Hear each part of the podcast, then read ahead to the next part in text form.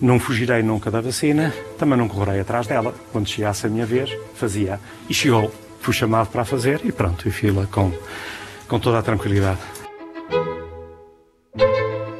Viva! Está com o Expresso da Manhã. Eu sou o Paulo Baldaia. António Sarmento, o diretor de Serviço de Doenças Infecciosas do Hospital de São João, com 65 anos, foi o primeiro português a ser vacinado.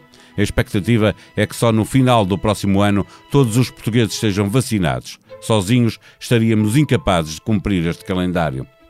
Nunca terá sido tão evidente a vantagem de pertencer à União Europeia, que decidiu comprar vacinas em nome de todos os Estados-membros e distribuí-las de forma proporcional, ao mesmo tempo, para todos os países. Do tempo em que a vacina estava longe e o mundo se uniu, prometendo que a faria chegar a todo o planeta de forma o mais igualitária possível, até o momento em que ela já está a ser administrada, passaram poucos meses mas há países que a compraram num volume várias vezes superior à sua população, enquanto a outros ela pode não chegar em 2021, 2022 ou mesmo 2023. Para nos ajudar a perceber como vai decorrer o processo de vacinação em Portugal, visita assídua do Expresso da Manhã, eh, sempre que o tema é Covid-19, a jornalista Vera Lúcia Arreigoso. Viva! Viva Vera, o plano arrancou como previsto, com a vacinação uh, dos uh, profissionais de, de saúde, uh, mas daqui para a frente, como é que vai acontecer, sendo que está previsto que só no final do próximo ano é que toda a população esteja vacinada? Sim, essas previsões em princípio vão manter-se. houve aqui um corte no fornecimento inicial que estava previsto para toda a Europa de 20%, desde logo porque o laboratório na dianteira, a Pfizer, teve alguns problemas na, na, linha de produção com dificuldade de acesso à matéria-prima, mas com mais semana ou menos semana de, de, atraso, aquilo que está previsto é que possamos chegar ao verão com metade da população portuguesa vacinada, o que será um valor muito bom. Mas isso uh, serve para criar a tão falada imunidade de grupo? Eh, não servirá para criar a imunidade de grupo no sentido em que eh, estaremos a falar eh, na prática não de metade, 50% taxativos, no sentido em que há franjas da população, nomeadamente as grávidas e os menores de 18 anos, que não estão para já na linha daquilo que são as orientações, pelo menos da Comissão Técnica Portuguesa, para vacinação. Portanto, digamos que o conceito ou o valor da imunidade em termos de comunidade não está está ainda escrito na pedra, uh, poderá rondar os 60% a 70% e assim seria já um indicador bastante confortável e, portanto, eu diria que talvez só depois do verão é que poderemos chegar a, a essa tal imunidade grupo, sendo que se chegarmos a julho com 5 milhões de portugueses vacinados, é já uma meta muito satisfatória e que nos permitirá começar a viver com a normalidade que já nos esquecemos dela, mas com que sempre vivemos até chegar a pandemia de SARS-CoV-2. E como é que, que vai funcionar? Uh, precisamos saber a que grupo é que pertencemos, uh, temos de, de, nos inscrever para ser vacinados, uh, seremos chamados, como é que vai funcionar? Vão haver várias velocidades, digamos assim, de notificação da população para vacinação. As pessoas que estão no grupo de risco, nestas fases iniciais, nos dois primeiros grandes, grandes grupos, estão identificadas até pelos próprios médicos de família, para quem tem médico de família, e, portanto, serão convocadas pelos centros de saúde para, num determinado dia e numa determinada hora e num local específico, fazerem essa inoculação. Depois temos o problema dos muitos portugueses, e sobretudo na área da Grande Lisboa, que não têm um médico de família atribuído, há alguns que não são frequentadores assim dos cuidados primários, estão inscritos, têm um número do utente, mas não utilizam esses serviços, e depois temos muita, muita população, alguma de risco, que para ter um acesso mais rápido, se habituou a recorrer às unidades privadas e, portanto, fazem todo o acompanhamento da sua doença fora do Serviço Nacional de Saúde. Nestes casos, o comportamento terá que ser proativo, isto é, estas pessoas devem contactar o centro de saúde da sua área de residência para fazerem a marcação e manifestarem o desejo de serem vacinados para que esse agendamento seja feito.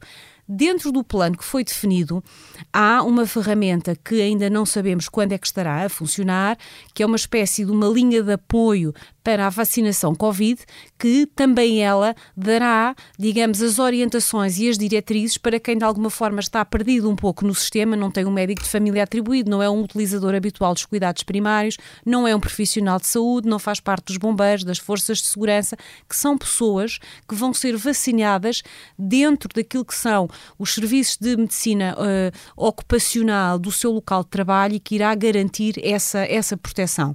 Para estas pessoas que estão fora desta malha, esta linha vai ser muito importante porque pode fazer o contacto através dessa linha e receber toda a orientação para a vacinação. Para quem não é de um grupo de risco, uh, uh, convém esperar e nunca ligar para a Saúde 24, ou seja, para não entupir com mais uh, uma pergunta a que a Saúde 24 não vai conseguir responder. De toda a Saúde 24 está vocacionada para outro tipo de, de informação e, e de assistência e, portanto, aqui para já, as indicações que têm sido transmitidas à população é que quem não é do grupo de risco e que não está identificado como tal, e que nós sabemos, portanto, quem são os idosos, eh, os insuficientes renais, cardíacos, eh, pulmonares, e, portanto, depois todo o, toda a franja da população que aí vem que tem doença, que tem doença crónica, estas pessoas devem esperar, porque acabarão por ser contactadas. Portanto, ou os serviços contactam-nas, ou os locais de trabalho, se pertencerem a um local de trabalho que está previsto para uh, um grupo que vai ser vacinado, ou então depois através desta linha quando ela estiver a funcionar. Não é para procurar já os serviços de todo, porque não vão estar na linha da frente da vacinação e, portanto, não vai haver informação que seja prestável neste momento finalmente, as pessoas que já testaram Covid, que entretanto eh, deram negativo, portanto já, já criaram a sua própria imunidade, essas pessoas vão ter que ser vacinadas ou não? Para já, a indicação que nós temos ao nível eh, da, da Direção-Geral da Saúde e daquilo que são as orientações dos peritos portugueses é de que não vão ser vacinadas. A Agência Europeia do Medicamento dá indicação no sentido em que é possível fazer essa proteção, isto é, não há um risco adverso de tomar uma vacina para proteger de uma doença que já se teve, mas de qualquer maneira as orientações que têm sido dadas é que, sendo a vacina um produto de saúde, um medicamento que é escasso, ele primeiro deve ser distribuído a quem dele precisa e, portanto, quem não teve ainda a doença, e depois, havendo doses que vão sobrar de, desta proteção que é prioritária, poderão então, porque não há nada cientificamente em contrário, ser administradas a quem já teve Covid. Mas para já, essas pessoas não têm indicação para ser vacinadas. Essas pessoas estão, portanto, no fim da linha. Essas pessoas estão no fim da linha.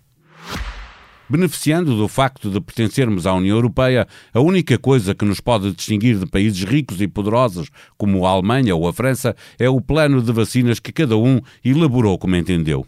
Nunca, como agora, se mostrou tão evidente o benefício de Portugal ser um Estado-membro da União.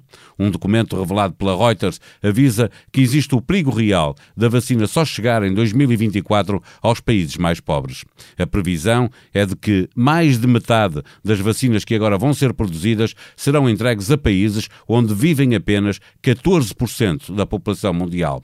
O humanismo vai ter de esperar pelo ritmo das reservas de vacinas já feitas, os mais de 85% da população mundial que vive em países mais pobres vão ter que esperar a vacinação de quem vive nas nações mais ricas. As preocupações da ONU, no relato de Vinícius Assis, jornalista da Globo News, podem ser resumidas numa pequena frase do secretário-geral das Nações Unidas. An effective response to the pandemic must be based on solidarity and cooperation. Uma semana depois, a meio de dezembro, António Guterres foi ainda mais claro sobre a necessidade de agir com maior racionalidade, tratando globalmente um problema que é global. É claro que os governos têm a obrigação de proteger os seus povos, mas não podem proteger os povos se os outros povos não estiverem protegidos e a natureza contra-ataca sempre. Em notícia da Euronews, Guterres chamava a atenção para o risco do programa COVAX não ser capaz de responder ao que está previsto por falta de financiamento. Para o secretário-geral da ONU, é importante que as vacinas sejam vistas como um bem público global, acessíveis e pagáveis para todas as pessoas, em todos os lugares. É preciso encontrar com urgência, até ao final do mês de janeiro, 5 mil milhões de dólares. Esta é uma tarefa para o outro português. Durão Barroso foi nomeado para a liderar o Programa Mundial de Vacinação, batizado como COVAX e co-liderado pela Gavi, Aliança de Vacinação. Trata-se de uma iniciativa global de distribuição justa de vacinas contra a Covid-19 lançada pela Organização Mundial de Saúde, mas que enfrenta um elevado risco de fracasso, podendo potencialmente deixar os países mais pobres e milhões de pessoas sem acesso às vacinas até 2024. Para conseguir precisamente que a vacina chegue a todo o mundo e não seja apenas uma parte do mundo mais rico que tem acesso à vacina. Em entrevista à SIC, realizada em outubro, Durão Barroso alinhava com o argumento de António Guterres. Não é apenas uma questão de solidariedade, é igualmente uma questão de racionalidade. Não é só por uma questão de solidariedade, de ajudar os que mais precisam. É que uh, dizem os epidemiologistas que enquanto não houver uma imunização global, não há controle da pandemia, porque é impossível fechar o mundo muito tempo, não é? Portanto, não adianta um país dizer eu só tenho vacinas para mim, não dou a mais ninguém, porque depois, mais tarde ou mais cedo, eh, podem chegar, eh, digamos, as infecções uh, por fora desse país. Por isso é que é, é, de facto, um gesto de solidariedade e de justiça, mas para além disso também é do próprio interesse dos países mais ricos e mais desenvolvidos que a vacina não seja apenas um luxo é por isso que é preciso combater aquilo que se tem vindo a chamar o nacionalismo das vacinas ou o protecionismo das vacinas. A partir de 1 de janeiro, Durão Barroso vai liderar a Aliança para a Vacinação e tem um duro combate pela frente. O Programa Mundial de Vacinação contra a Covid-19 já arrancou, para já nos países ricos, não se sabe quando vai chegar aos países mais pobres de África, da Ásia e da América Latina. A promessa de humanismo, jurada por líderes dos quatro cantos do mundo, quando o planeta se uniu à procura de uma vacina, parece ter caído em saco roto. Chamamos de novo Vera Lúcia Arrigoso para nos dizer de sua justiça sobre uma vacina que nasceu, mas que ainda não é para todos.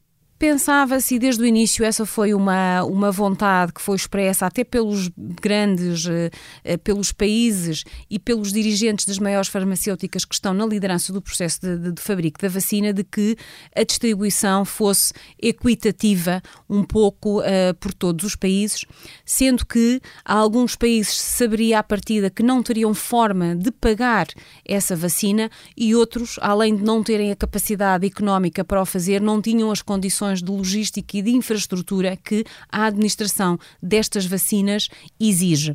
Houve e há eh, consórcios criados no sentido de os países mais ricos poderem contribuir uh, com uma parte das suas vacinas para estes países mais pobres e Portugal está também nesse grupo e vai seguramente participar, mas lá está, o mundo que nós eh, em que vivemos não é aquele em que gostaríamos idealmente todos de viver e de facto continua sempre a funcionar a lei do mais forte. E neste caso lei dos países que são mais desenvolvidos, que têm a maior capacidade de influência e económica de concentrar este processo e, portanto, os países menos desenvolvidos e mais pobres, infelizmente, vão ter que esperar. Do ponto de vista científico, eh, haverá um problema para o mundo de uma forma global eh, se houver uma zona que continua sem ter essa imunidade, portanto, sem estar vacinada, eh, eh, para os países que vão vacinar toda a sua população, mas havendo uma parte do mundo, eh,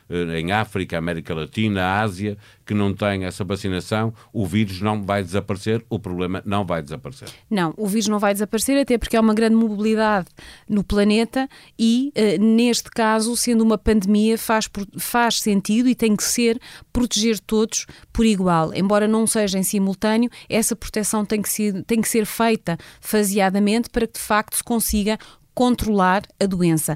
Há uh, pouquíssimas doenças no mundo que estão erradicadas, digamos, em que o vírus não tem um reservatório natural no ser humano, dou o exemplo da varíola, mas todas as outras doenças vão sendo controladas. E para serem controladas, tem que haver um escudo defensivo entre a população e, neste caso, o escudo terá que ser a vacinação ou a infecção natural, que sabemos que tem as consequências que tem, e daí estar o mundo unido para uma vacina. Portanto, essa proteção, mais tarde ou mais cedo, vai ter que ser ser feita e, à medida que os países mais desenvolvidos forem conseguindo proteger e inocular a sua população, os laboratórios, até por uma questão, digamos, de, de união mundial, eh, vão certamente continuar as suas linhas de produção para fazer chegar as vacinas a esses países, na medida em que não faz sentido, visto que no mundo não tem portas e não tem muros, que uh, isso não seja feito, porque caso contrário o vírus vai continuar a circular. Como não sabemos qual é o tempo de imunidade que a vacina vai conferir, porque o tempo uh, não se pode antecipar e são precisos estudos de avaliação para ter essa conclusão, um, não podemos, digamos assim, baixar, baixar a guarda. E, portanto, o facto de nós termos uma população que tem uma imunidade de grupo, é preciso saber quanto tempo é que essa imunidade de grupo dura, porque não sendo duradoura, havendo um país próximo ou com população que se move onde a infecção continua a propagar-se, a probabilidade de haver uma reentrada do vírus numa determinada área é muito grande.